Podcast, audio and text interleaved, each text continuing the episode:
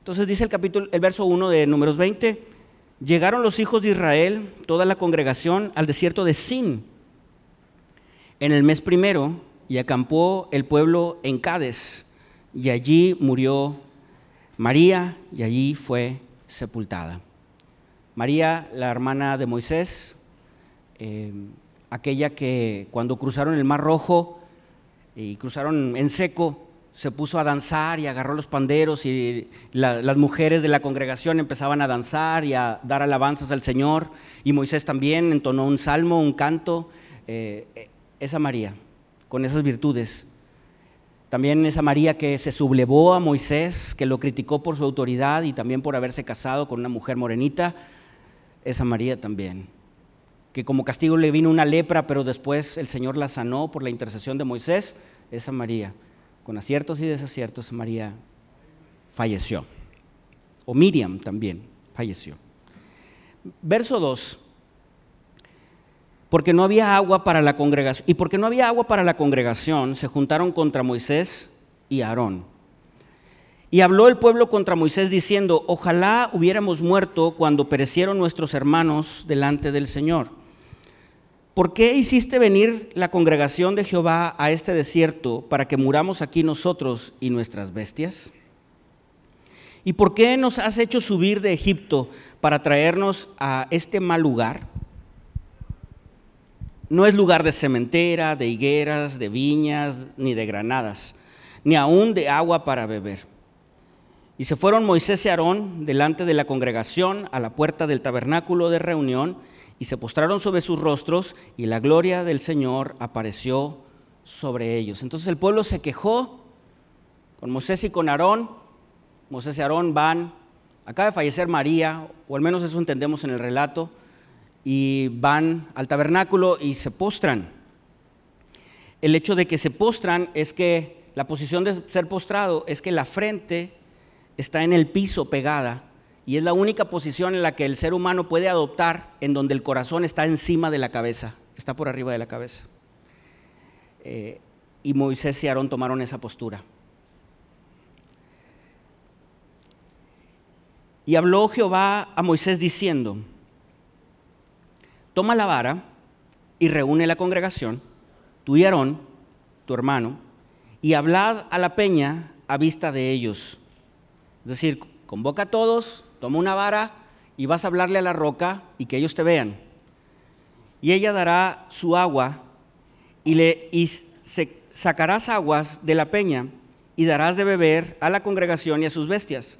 Ahora, antes, mm, olvidé decirle que en el verso 8 subraya la palabra hablad. O sea, tienes que hablarle a la peña, hablarle a la roca, ¿no? Pero traes una vara, pero tienes que hablarle a la roca. Verso 9. Entonces Moisés tomó la vara delante del Jehová, como él le mandó. Entonces hasta ahí cumplió. Dios le dijo, toma una vara, la tomó. Y dijo, perdón, y reunieron Moisés y Aarón a la congregación delante de la peña, es decir, segunda instrucción, reúne a la congregación, entonces tomó la vara, uno, dos, está obedeciendo, reunió a la congregación y les dijo Moisés a la congregación, ahora note que está en signos de admiración, entonces esto me da a entender que es como pues una especie de voz alta o no sé si un grito. Y las palabras son estas, oíd ahora rebeldes. Y aquí hay un apelativo o un adjetivo, le está dando un adjetivo calificativo a, los, a la congregación. Entonces, si está entre signo de admiración y dice, oíd ahora rebeldes, pues es como si a lo mejor hoy gritáramos, escúchenme por favor ustedes, rebeldes. Y a lo mejor podríamos agregar algunos sinónimos. Y se entiende aquí que hay una especie de exaltación, ¿verdad? un sobresalto. Y Moisés hace preguntas retóricas. ¿Os hemos de hacer salir aguas de esta peña? Entonces alzó Moisés la mano y golpeó la peña con su vara dos veces. Entonces la instrucción no era, no era golpear la peña, era hablarle a la, a la roca y Moisés la golpeó dos veces. Y salieron muchas aguas y bebió la congregación y sus bestias. Y Jehová dijo a Moisés y a Aarón, por cuanto no creíste en mí, para santificarme delante de los hijos de Israel, por tanto, no meteréis esta congregación en la tierra que les he dado. estas son las aguas de la rencilla, por las cuales contendieron los hijos de Israel con Jehová, y él, se santificó en ellos. Es decir, que el Señor les entregó lo que les había prometido, que era esta agua. Pero los hijos de, de Israel eran rebeldes y se quejaban y se enojaban. Este pasaje que acabamos de leer hasta este verso, si usted va a Éxodo capítulo 17, desde el verso 1 le da copy y luego después le da paste en números 20. Es casi lo mismo. Solo que en el Éxodo 17 se le llama la peña de Oreb. Y en Éxodo 17 es la misma situación. El pueblo le dice, no tenemos agua, Moisés. ¿Por qué nos sacaste aquí? ¿Para que muriésemos? Debes, debes de regresarnos a Egipto. Eso es, pasa en Éxodo 17, desde el verso 1. Y entonces el Señor le dice a Moisés, bueno, golpea la peña, esa peña de Oreb, y sale agua. Pero le da copy, le da paste acá, porque es una peña igual, el pueblo se queja de manera similar, pero la instrucción de Dios cambia. No es golpea la peña, en Éxodo 17 es golpearla una vez, y en este, en números 20, no es golpea la peña, sino háblale a la peña y, y nada más. Y Moisés la golpea dos veces. Pero también si usted lee Éxodo 17, no están palabras como los signos de admiración, por eso hice énfasis en esto, los signos de admiración de cómo se dirige Moisés hacia el pueblo. Y es una situación similar, pero años después. Seguimos leyendo, verso 14. envió Moisés embajadores al rey de Edom desde Cádiz. Entonces recuerde, desde el verso 1 están en Cádiz, donde murió María. Y ahora desde ese, desde ese lugar, desde Cádiz, le manda mensajeros al rey de Edom y le dice lo siguiente, le manda decir lo siguiente. Así dice Israel, tu hermano. Recuerde que Jacob es Israel. Tú has sabido todo el trabajo que nos ha venido. Ahora dice Israel, tu hermano. Los comentaristas dicen que Edom es la descendencia de Esaú. Edom es Esaú, o la descendencia de Esaú. Y así como hubo doce tribus de, de Jacob, hubo también doce tribus de Esaú, que es el reino de Edom. Verso 15. Esto es lo que le pide. Tú has sabido el trabajo que nos ha venido. Verso 15 continúa. Como nuestros padres descendieron a Egipto y estuvimos en Egipto largo tiempo y los egipcios nos maltrataron y a nuestros padres. Y clamamos al Señor, el cual oyó nuestra voz y envió un ángel y nos sacó de Egipto. Y aquí estamos en Cádiz, ciudad cercana a tus fronteras. Entonces aquí es como una introducción de la petición. Le, está diciendo, eh, Moisés, con a través de los mensajeros al rey de Edom, somos hermanos y quiero recordarte nuestra historia. Eh, pues bajamos a Egipto desde antes de José y en Egipto fuimos 400 años esclavos, nos trataron muy mal, pero el Señor, clamamos a Dios y el Señor nos rescató y vamos hacia una tierra, pero resulta que pues estamos frente a tus fronteras. Verso 17, esta es la petición, te rogamos que pasemos por tu tierra. Danos chance de cruzar por aquí. No pasaremos por labranza, ni por viña, ni beberemos agua de pozos, por el camino real iremos, sin apartarnos a diestra ni a siniestra, hasta que hayamos pasado tu territorio. Ni te vamos a molestar, Edom. Vamos a pasar por el camino real, el camino del medio, pero no vamos a decir nada, ni ruido vamos a hacer. No vamos a agarrar de tu agua, no nos vamos a desviar, solo queremos cruzar. Y note que esta es una petición que suena respetuosa, suena este, desde, una, desde una postura de no queremos afectar a nadie. ¿Qué contesta Edom? Verso 18. Edom le respondió, no pasarás por mi país. De otra manera, saldré contra ti armado. Esto me hizo recordar eh, cuando Jacob tiene un encuentro con Esaú. Y si recordamos desde Génesis, eh, Jacob cuando va a tener un encuentro con Esaú tiene miedo, ¿verdad? Y en ese miedo, pues va y le entrega regalos y le manda a decir cosas a Esaú con mensajeros y el tono de Jacob hacia Esaú es muy respetuoso. Se acuerda del tema de la primogenitura y es de, pues, de mucha, ah, pues sí, cautela. ¿no? Esto parece algo similar. Y si bien Jacob y Esaú se reconciliaron, se abrazaron, no hubo problema. Algo que podemos entender o a lo mejor eh, interpretar es que la descendencia de Saúl no, no llegó ese perdón. Y entonces hubo una especie de encono, ¿verdad? Guardado por más de 400 años entre las tribus de Edom o de Saúl y los hijos de Jacob. A lo mejor cuando regresó la contestación, que es no, vamos, no te vamos a permitir pasar, pero además si lo intentas hacer, te voy a atacar con armas. Y recuerde, Esaú era muy bueno para la guerra. Entonces probablemente esto sea algo hereditario entre estas tribus. Verso 19. Y los hijos de Israel dijeron, perdóneme, a lo mejor dijeron los hijos de Israel o Moisés, bueno, no nos deja pasar porque pues vamos a generar un daño. ¿Qué tal si le pagamos? Si le damos una lanita, ¿verdad? Entonces ahí le va la contrapropuesta. Por el camino principal iremos y si bebiéremos tus aguas, yo y mis ganados daré el precio de ellas. Déjame solamente pasar a pie, nada más. A lo mejor el tema es que Edom no quiere que hagamos una afectación. Entonces, contéstale lo siguiente, dile, le dice el mensajero, dile, si hay algún problema, dañamos algo o bebemos una gota de agua, te la pagamos. No hay problema. O si un chivito de nosotros toma agua, también te lo pagamos. No hay problema. ¿Cómo ves, manito? Sí, ándale. Eso le añadí yo. Verso 20. Pero él respondió, no pasarás y salió Edom contra él con mucho pueblo y mano fuerte. Es decir, yo creo que el rey de Edom dijo, ¿saben qué? No, no vas a pasar. ¿Y sabes qué? Ejército, vayan todos a la orilla de las fronteras. Que nadie se acerque a poner un, un pie dentro de nuestro territorio, ni un centímetro. No quiso pues Edom dejar pasar a Israel por su territorio y se desvió Israel de él. Tuvo que cruzar hacia un costado. Eh, saqué unos mapas, a ver si, no sé si los podamos poner, hay unos mapas de dónde queda Edom. Recuerde que el pueblo de Israel viene,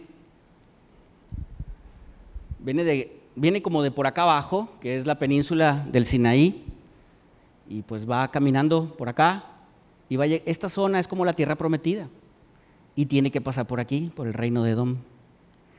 Pero Edom dice, no, entonces lo que hace, lo que tiene que hacer es sacarle la vuelta por este lado a todo el reino de Edom. Y eso representa como pues mucho trabajo, ¿no? Muy sencillo el cruzar así. Y no vamos a hacer nada, ¿no?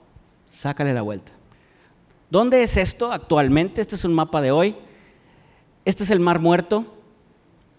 Este es el Mar Muerto. El agua no se puede beber allí. Está salada, sumamente saturada y más o menos Edom está por aquí. Y hay que llegar a esta tierra, a esta tierra prometida. Eh, como paréntesis, en noviembre del 2024 vamos a ir a Israel. El que guste anotarse, hermano, acérquese con Arturo y con Norma. Eh, queremos hacer este recorrido. Eh, yo siento que ahorita es buen momento, el, el precio del dólar es, no es muy alto, o al menos está, siento que está bien. Y pues se puede aprovechar. Además falta mucho, es noviembre del 2024. Y si bien esto es costoso por la distancia y por lo que haremos allá, pues haz un esfuerzo, ¿cómo ves? Óralo a Dios, ora a Dios, pero haz un esfuerzo. Si quieres más información, acércate con, con, Arturo y con Norma. ¿Qué es lo que vamos a hacer rápidamente en noviembre del 24? Vamos a llegar a Tel Aviv en avión. Después vamos a ir por aquí, esta zona que está Cesarea eh, Marítima, y los vamos a ir hasta a Nazaret, y vamos a ir a este laguito que está aquí, que es el lago de Tiberias o mar de Galilea. Y aquí hay muchas zonas que visitar donde Jesús multiplicó eh, el pan, ¿verdad? Eh, los peces, donde caminó sobre las aguas también. Esta rayita que está aquí es el río Jordán. Aquí es donde se hacen los bautizos. Y nuestro trayecto será Tel Aviv, Cesarea Marítima, Nazaret, la zona de la Galilea, por, aquí está la, por acá está la Decápolis, o una de las Decápolis, son 10. Y por aquí está la zona también de Jericó. Eh, bajaremos por acá, donde se encontraron los rollos del Mar Muerto. Estaremos, pasaremos una noche en el Mar Muerto. Subiremos a esta zona de Belén. Regresaremos a Jerusalén. Ahí estaremos la mayor cantidad de los días. Y luego Tel Aviv y luego Monterrey, así hasta acá. Primero Dios, que el Señor nos ayude. Bueno, ese es Edom, ahí está Edom y era necesario pasar por ahí. Entonces dijeron que no. Voy a terminar de leer el, capítulo, dice el verso 22, y partiendo de Cades, los hijos de Israel, toda aquella congregación, vinieron al monte de Or. Y Jehová habló a Moisés y Aarón en el monte de Or, en la frontera de la tierra de Edom, diciendo, Aarón será reunido a su pueblo, pues no entrará en la tierra que yo di a los hijos de Israel por cuanto fuiste rebeldes a mi mandamiento en las aguas de la rencilla. Toma a Aarón y a Eleazar su hijo y hazlo subir al monte de Or, y desnuda a Aarón de sus vestiduras y viste con ellas a Eleazar su hijo, porque Aarón será reunido a su pueblo y allí morirá. Entonces a este monte subieron tres, pero solamente bajarán dos. Y Moisés hizo como el Señor le mandó y subieron al monte de Or a la vista de toda la congregación. Piensa el sentimiento de Moisés, que va a subir con su ya perdió a su hermana, o bueno, falleció su hermana, y el sentimiento de Moisés es que va a subir con su hermano Aarón, con su nieto Eleazar, pero ya no va a bajar Aarón. Piensa ese sentimiento tan fuerte. Y Moisés desnudó a Aarón de sus vestiduras y se las vistió a Eleazar, su hijo, y Aarón murió allí en la cumbre del monte. Y Moisés y Eleazar descendieron del monte. Y viendo toda la congregación que Aarón había muerto, le hicieron duelo por 30 días todas las familias de Israel. Ahora permítame comentar antes la muerte de María y de Aarón. Dos personajes muy importantes, dos personajes que tienen aciertos y tienen desaciertos.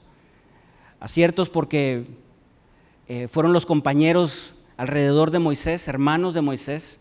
No fueron criados con Moisés, pero hermanos de Moisés al fin del día y que respaldaron a Moisés, Aarón, pues al lado de Moisés frente al faraón, muy importante, seguramente una persona de una voz muy profunda y elocuente. María también, el, pasaje que nos hace entender que era una especie de líder entre las mujeres de la congregación es cuando toma el pandero. Pero también con desaciertos, se sublevaron. Aarón hizo un becerro de oro. También se sublevaron en la autoridad. Pero al final del día Aarón es la vara que reverdece, quien el Señor eligió para ser el sacerdote de la congregación y la descendencia de ahí mismo. Personas con aciertos y desaciertos, pero de bendición. Ah, treinta días le hicieron duelo, es bueno guardar la memoria. Todas las personas tenemos aciertos y desaciertos, es bueno guardar la memoria. Que seamos de bendición para todos. Amén. El siguiente, el relato que acabamos de leer, tanto de la peña como de como de Edom, eh, me hace entender a mí que hay algo detrás de estas actitudes y lo que se comparte. Y algo que me hace entender es los sentimientos de enojo que aquí vemos. Le decía ahorita, ¿verdad? ¿Cuántos son enojones? Yo creo que todos tenemos nuestro carácter, pero también yo creo que cada uno de nosotros nos enojamos diferente. Hay gente que explota y tiene la mecha corta, como luego se dice, y hay gente un poquito más tranquila, pero sí se enoja. De los que no dicen nada, pero están con la cara y sabes que está enojado, o hay gente que no sabe si está enojado o no, pero sí está, por dentro está diciendo mil cosas, ¿no? Eh, cada quien nos enojamos diferente, cada quien, ¿no? Voltea, no, no, no, no. Cada quien nos enojamos diferente. Y aquí hay tres, digamos, tipos de enojo, o tres personas con un enojo que se expresa de manera diferente. Santiago capítulo 1, verso 19 y verso 20, hay muchos pasajes de la Biblia hablan acerca del enojo y de, y de la ira. En Santiago dice, para esto, mis amados hermanos, todo hombre sea pronto para oír, tardo para hablar, tardo para airarse. O sea, no te enojes con facilidad. Porque la ira del hombre no obra la justicia de Dios. Por más que te enojes, Dios no va a hacer lo que tú quieres, ¿verdad?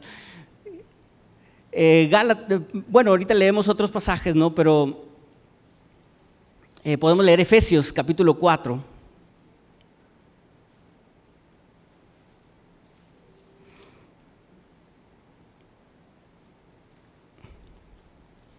Ándele, ya me perdí. Aquí está. Verso 26 al 30.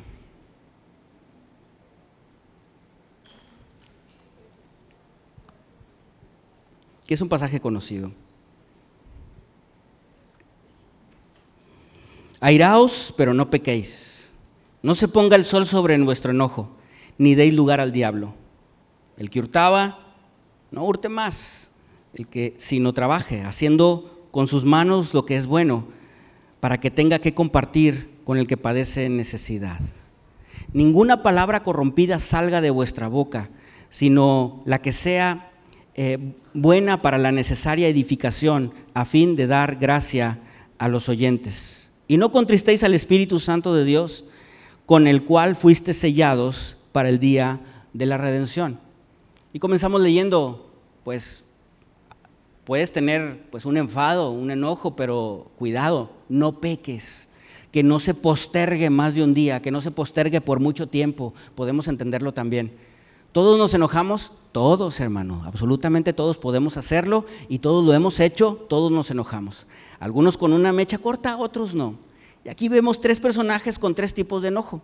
El pueblo tiene una especie de enojo, de sobresalto, porque le falta agua, no tienen agua y como que, pues a lo mejor es como nosotros acá, ¿verdad? No tenemos agua, de repente le abres la llave y no sale.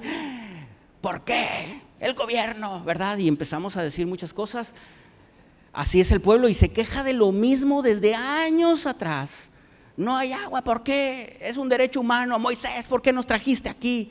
se enciende rápido. Otro también que expresa un enojo es Moisés, pero es un enojo diferente al del pueblo. Y Edom también expresa un enojo. Del primero que, podemos aludir es el pueblo de, el, enojo del pueblo. Y el enojo del pueblo, lo voy a poner así, es el enojo de la mecha corta. El enojo de la mecha corta. Y yo creo que a lo mejor ese es el que más abunda, ¿verdad? Muchos de nosotros podemos ser enojones de mecha, de mecha corta. No seamos así, hermano. Pero eh, Santiago nos dice que, tengamos cuidado con eso, ¿no? Pero el pueblo así es, de mecha corta. Y no, no tiene empacho en reclamar lo mismo y lo mismo y lo mismo y en encenderse contra Aarón y contra Moisés en esta postura de nosotros lo necesitamos, lo merecemos, nos prometiste, no nos has cumplido. Y lo que nos encendemos así rápido, de mecha corta, por lo general causamos más males del que por lo que nos enojamos. Entonces nos enojamos por algo, por alguna situación, y como somos de mecha corta, ah, es que siempre, es que tú, es que aquí, y decimos algún improperio o hacemos alguna situación, después nos lamentamos porque ese improperio y esa situación en el furor del enojo es peor que por lo cual nos enojamos en un inicio. Y después andamos pidiendo disculpas y ya no podemos regresar al pasado. Porque somos de mecha corta y los de mecha corta podemos decir amén, ¿verdad? Por dentro, pero amén. Enojados, pero amén. Porque si la regamos más veces por encendernos tan rápido. No, no, era así, tan fácil. Ah, ah, ah, perdón, perdón, perdón, perdón. ¿Tan rápido? O a veces eh, perdemos cosas porque nos enojamos a la primera. El pueblo se enciende rápidamente porque demanda esas necesidades. Y podemos entender que los que son de mecha corta o somos de mecha corta, batallamos con el, con el genio. Luego decimos, somos de mal genio. Porque rápido nos encendemos, no somos tan tratables. Cualquier situación la vemos como ataque y nos encendemos y nos enojamos. Y el pueblo eh, no entró a la tierra prometida, como aquí está en esta reiterado, como el Señor lo dice, por su mal genio, por ser estos eh, enojones de mecha corta. Podemos visualizarlo así. Ah, estas personas, el pueblo, ¿verdad? Tenía estas, estas posturas porque eh, se le hacía fácil en masa reclamar a una sola persona, o en este caso a dos. A lo mejor tú y yo podemos ser de mecha corta y debemos de venir delante del Señor y decir, Señor, ayúdame con mi mecha corta. Y si tú y yo somos de mal genio, me estoy adelantando un poco, podemos decir, Señor, ayúdame con mi mal genio.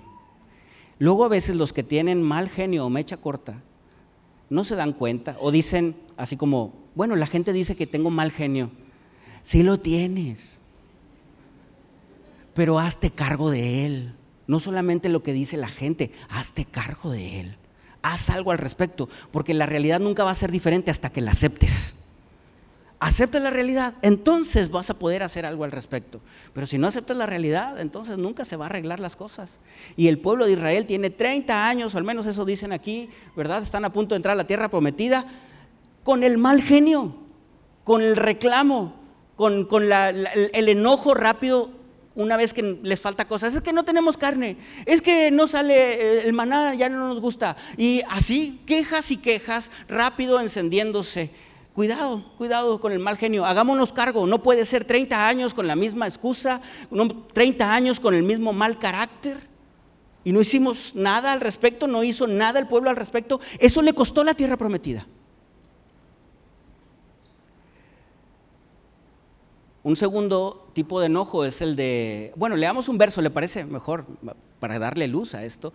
Proverbios 19, 19 dice lo siguiente, el, el de grande ira llevará la pena, y si usa de violencias, añadirá nuevos males. Por eso le decía ahorita, los que somos de mecha corta, nos enojamos y después se provocamos más males. El segundo tipo de enojo es el de Moisés. Y el enojo de Moisés es como la gota que derramó el vaso. Moisés recibiendo, pues no sé si todos los años, pero cotidianamente o periódicamente, el reclamo de un pueblo.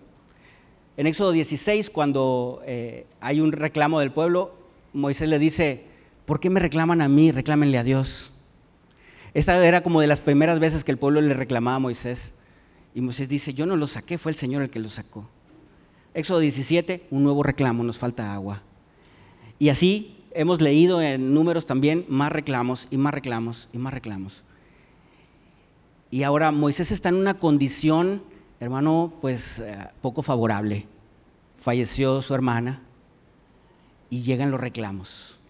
Y yo siento que este reclamo de la, de, de, de la, ¿por qué nos trajiste aquí?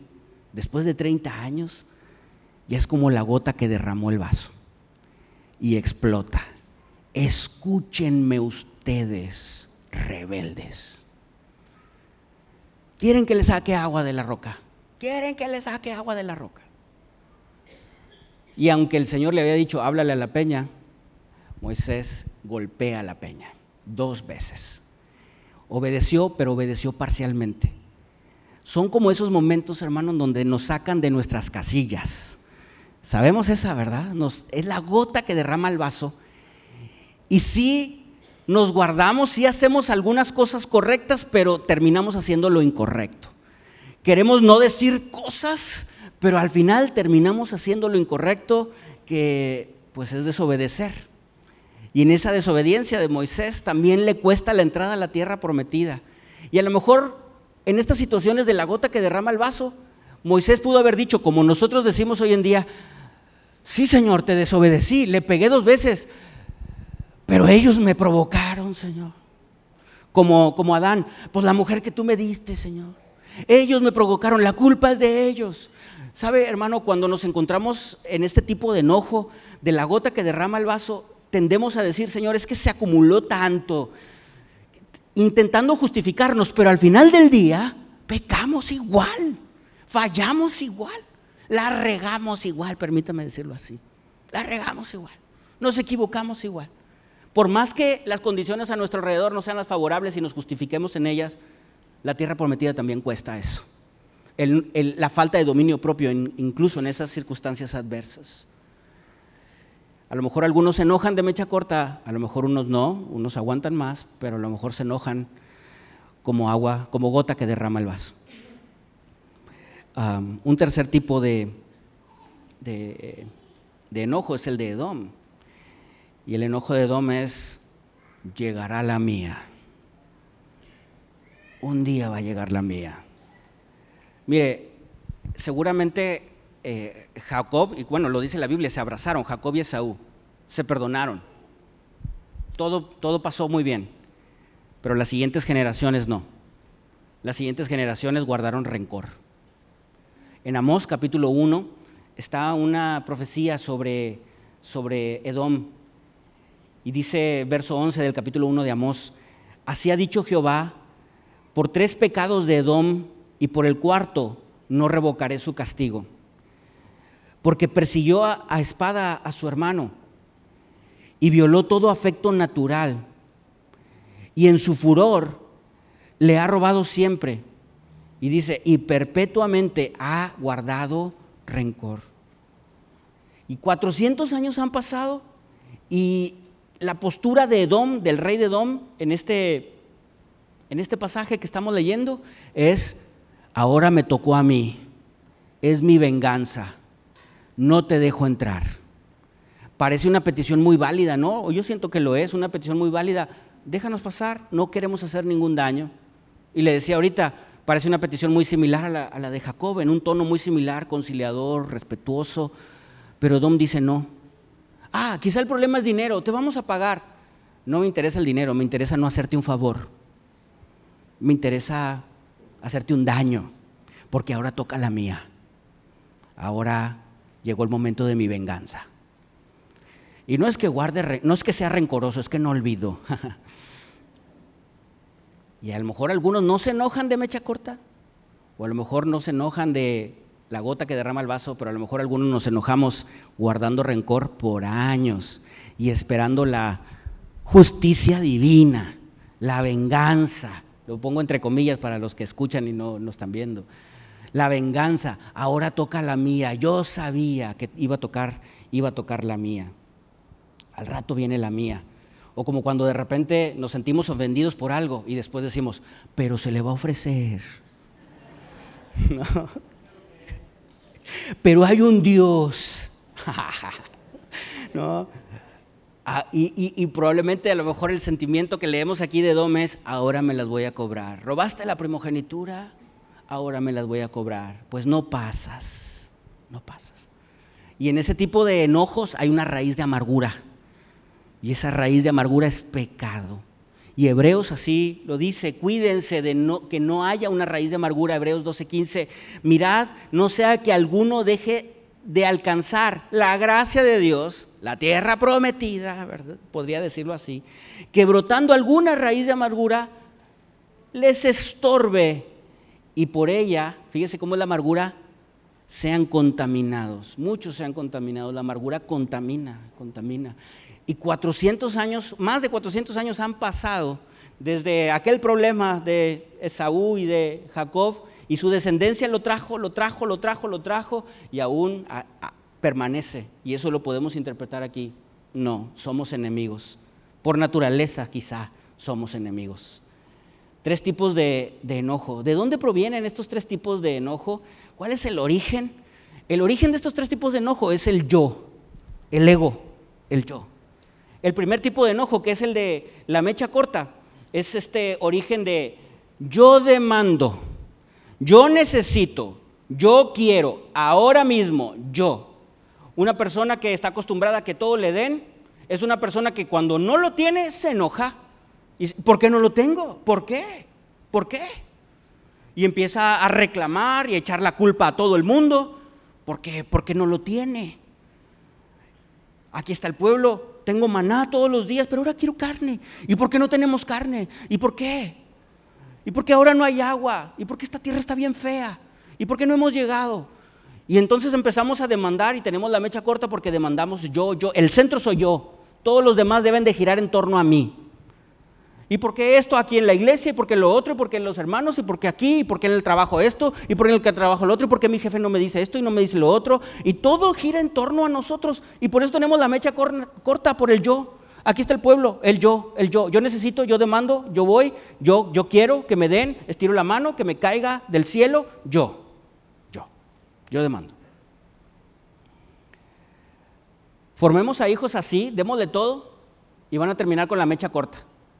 El día que no tengan el juguete, no, no haya un regalo de Navidad, va a haber un berrinche. Porque mal acostumbramos. Mecha corta. Y a lo mejor muchos de nosotros hemos crecido así, ya estamos grandototes, ¿verdad? Y hemos crecido así, chiflados, porque todo lo tenemos. Y cuando no lo tenemos, tenemos la mecha corta. No somos agradecidos. El que tiene la mecha corta no es agradecido porque no alcanza a ver qué es lo que sí tiene solo ve lo que no tiene. ¿De dónde sale el, origen del segundo tipo de enojo, que es el de la gota que derrama el vaso?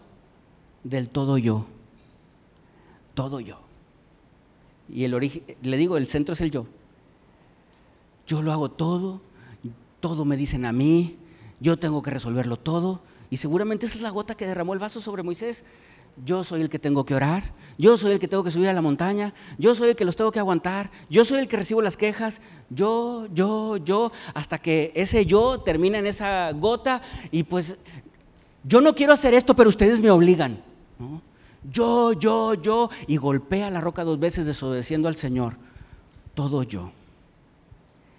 Hermano, también me adelanto, ¿verdad? Pero si el vaso está muy lleno, hay que vaciarlo. Si hay mucho pasado y mucha ofensa, hay que perdonar. Si hay mucha situación incómoda, ya déjalo. Como dijo el hermano que canta la canción, ya lo pasado, que se quede atrás.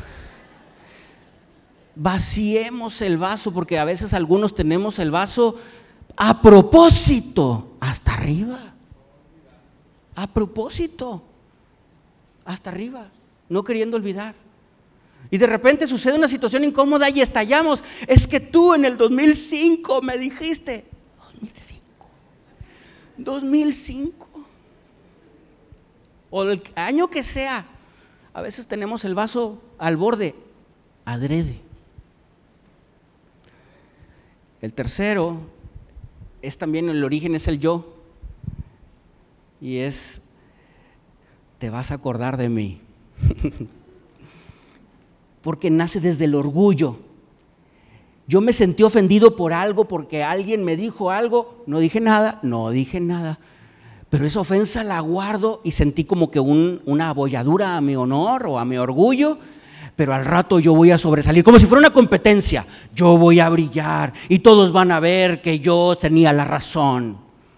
Ahí está Edom. Ahora tocó la mía. Ahora vas a ver que el del bueno del territorio soy yo. Sácale a la vuelta. No te doy nada. Pero te pago. No me importa el dinero. Ahora yo voy a brillar. Que se ponga en la historia. Que no te deje pasar. La competencia del yo. Ahora va la mía. Y parece una, una cuestión que estoy platicando aquí. Que aquí no sucede, ¿verdad? Pero algunos de nosotros podemos estar aquí identificados. Yo hablo por mí. Que no olvidamos y guardamos y pensamos que esas ofensas son, un, son, son una afrenta a nuestro honor y parecemos japoneses, ajá, de mucho honor, haciendo harakiri.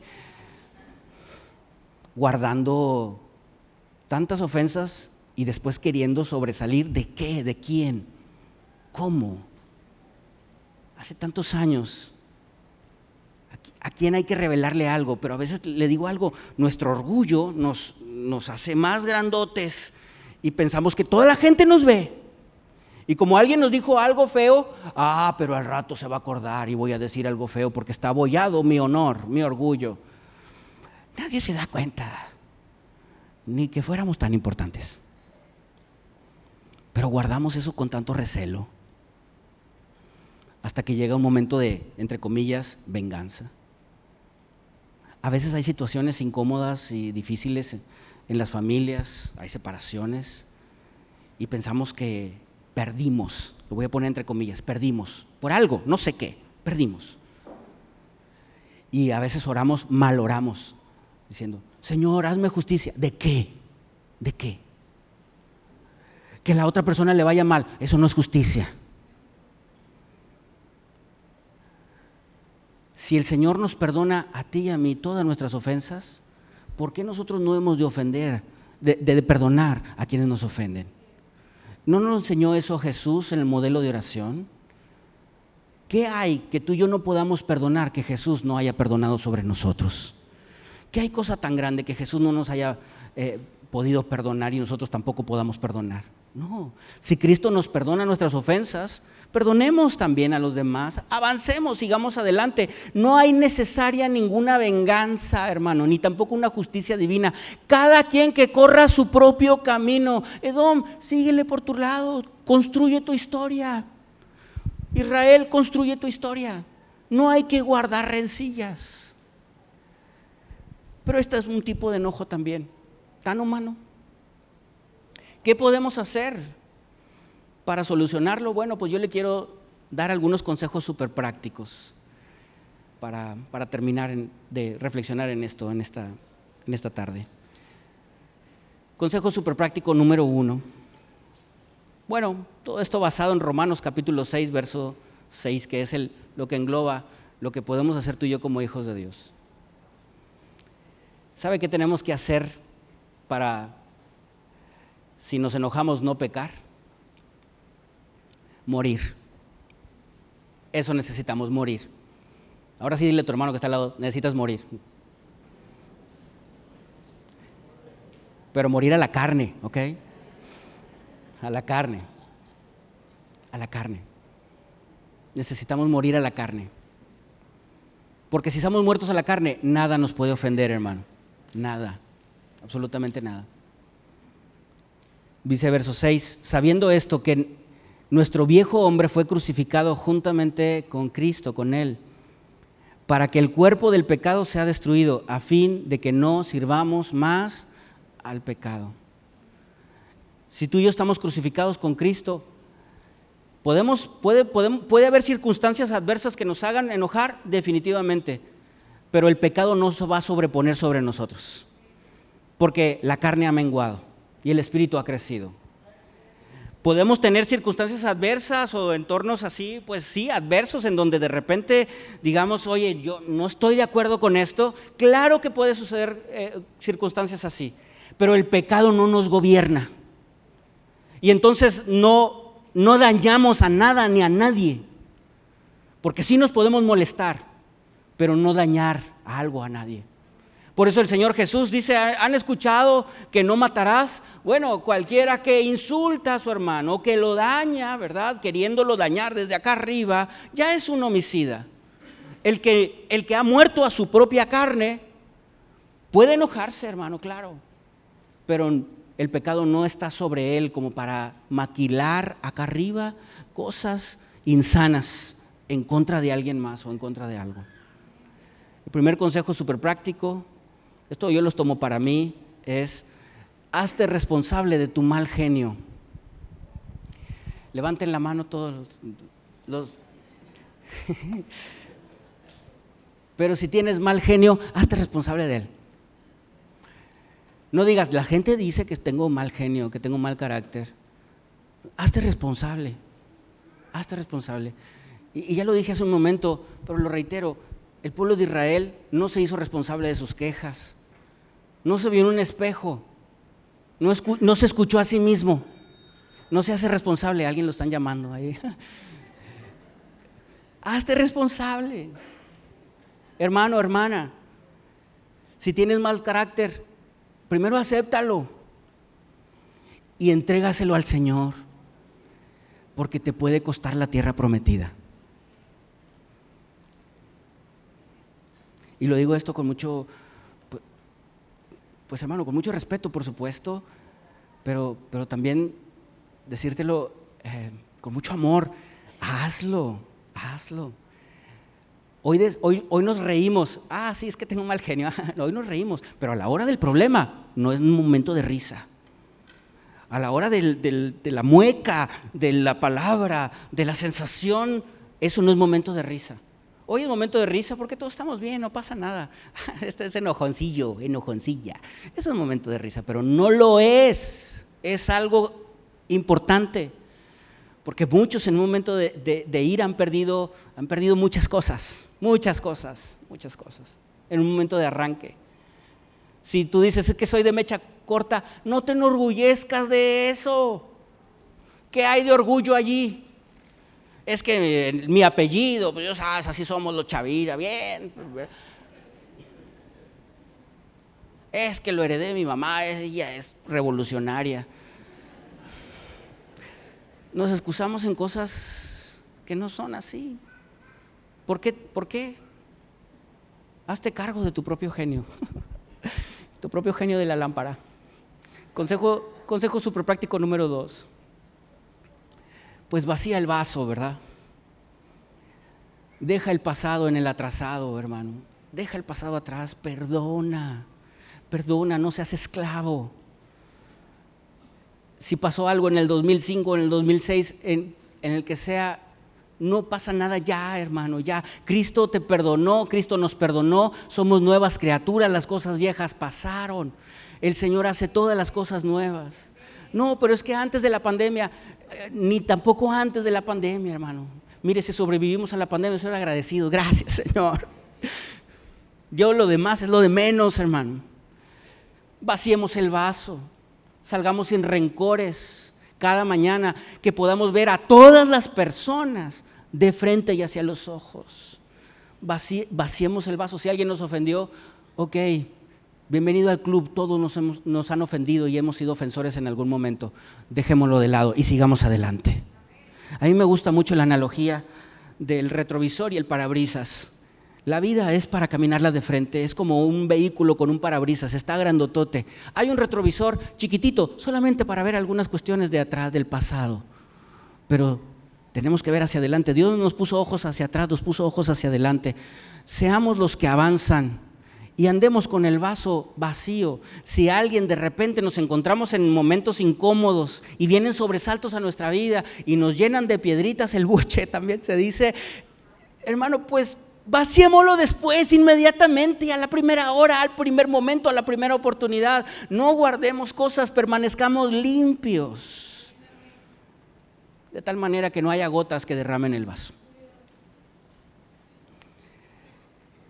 Esto suena, es más fácil decirlo que hacerlo, puede ser. Pero al final del día está en juego la tierra prometida. ¿Qué le puedo decir? está en juego muchas cosas valiosas al final del día. Y podemos tener mil justificaciones. Es que Jorge, tú no sabes cómo está mi vaso. Yo no lo sé. No me corresponde saberlo. Cada quien corre su propia carrera. Lo que sí sé es de que si esa gota se derrama y cometemos algún pecado, hermano, está en juego nuestra tierra prometida. Eso es lo que sé y es lo que yo vengo a advertirte. Y número tres, tercer consejo súper práctico es, es una cuestión de niveles entre carne y espíritu. Siempre. Si tú y yo no tenemos comunión con el Señor, si nos falta oración, cualquier cosita nos va a ofender. Pero si tú y yo somos personas de oración, no cualquier cosa nos va a ofender y no la guardaremos. Eso es verdad. Y yo se lo digo también por testimonio. Cuando yo era joven yo tenía la mecha muy corta, eh, el vaso muy lleno y la memoria muy activa. Y me encendía por cualquier cosa. Le conté a los hermanos que una vez este, me enojé mucho, no me acuerdo ni por qué, pero me enojé. Y, yo quería salir de ese lugar, andaba yo en el carro de, mi papá y, dije, voy a agarrar el carro y voy a salir patinando llanta de aquí. Que se note que estoy enojado. Y voy a salir patinando llanta primera y la encendí y lo el foquito de la gasolina. No traigo gasolina. Entonces me fui lentamente. ¿no? ¿Sabe por qué, hermano? Le, doy un tip. Esto ha funcionado conmigo. Pero yo, yo estoy, le digo, esto es algo que yo lo he experimentado eh, personalmente. A veces decimos, es que no me puedo controlar yo le digo algo, sí podemos. Siempre, siempre, absolutamente, al menos pasó en mi vida. En mi vida. ¿eh? Yo, yo lo digo por testimonio. Siempre hay un microsegundo para controlarse. Siempre. A lo mejor es milésimas de segundo.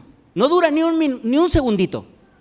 Pero entre que estalla y vas a reaccionar, hay un microsegundito en donde hay una reflexión, donde viene el Espíritu Santo y te dice, o la conciencia te dice, eh, tranquilo, tranquilo.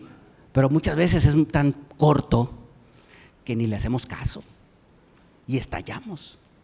Pero yo, yo recordé eso, que en una ocasión, más allá de esa de la gasolina, hubo un microsegundo y me detuve. Y me detuve. Que ese microsegundo dure más y que podamos reflexionar. Antes se decía esto del cuente hasta 10, olvídese el 10, olvídese los números, que venga el Espíritu Santo y nos recuerde quiénes somos, somos hijos de Dios y, en, nosotros no debe haber pecado. ¿Y sabe cuándo ese microsegundo se va a hacer más amplio? Cuando andemos más en el espíritu que en la carne. Se va a hacer más amplio. A Juan el Bautista en Juan capítulo 3 le dijeron, eh, Juan, pero tú eres el Mesías y ahí estaba Jesús. Y Juan dice, no, yo soy, yo soy un mensajero. Él es el Mesías, yo soy el amigo del esposo. Él es el esposo y la novia. Y lo que yo debo de hacer es que yo debo menguar para que Él crezca. Y sabe, hermano, si queremos ser personas con dominio propio, debemos de menguar nosotros, menguar nuestra carne y que crezca el Espíritu. Muchos de nosotros transitamos en una, en una ciudad muy rijosa y de repente a lo mejor nosotros, ¿verdad? Cometemos algo en el tránsito, ¿no? Nos metemos por allí. Yo nunca, yo soy muy propio para manejar nos metemos, ¿no? Y alguien pues hace un sonido, nos insulta. ¿Cuál es la reacción natural? ¿Qué traes? ¿Qué? Se lo dice a alguien que ha reaccionado así. ¿Qué, qué, qué? Pero ¿qué tal si cambiamos la reacción? ¿Qué tal si no nos sentimos, eh, no tomamos personal el asunto? y decimos, bueno, que diga lo que quiera, discúlpame, y seguimos adelante. En una ocasión también me tocó algo así, eh, estaba yo cerca de la torre administrativa, era muy temprano en la mañana, porque íbamos a salir hacia el sur del estado, entonces dejé el carro en una bahía y abrí la puerta y pasó una camioneta y, rozando, no me di cuenta al abrir la puerta que venía una camioneta.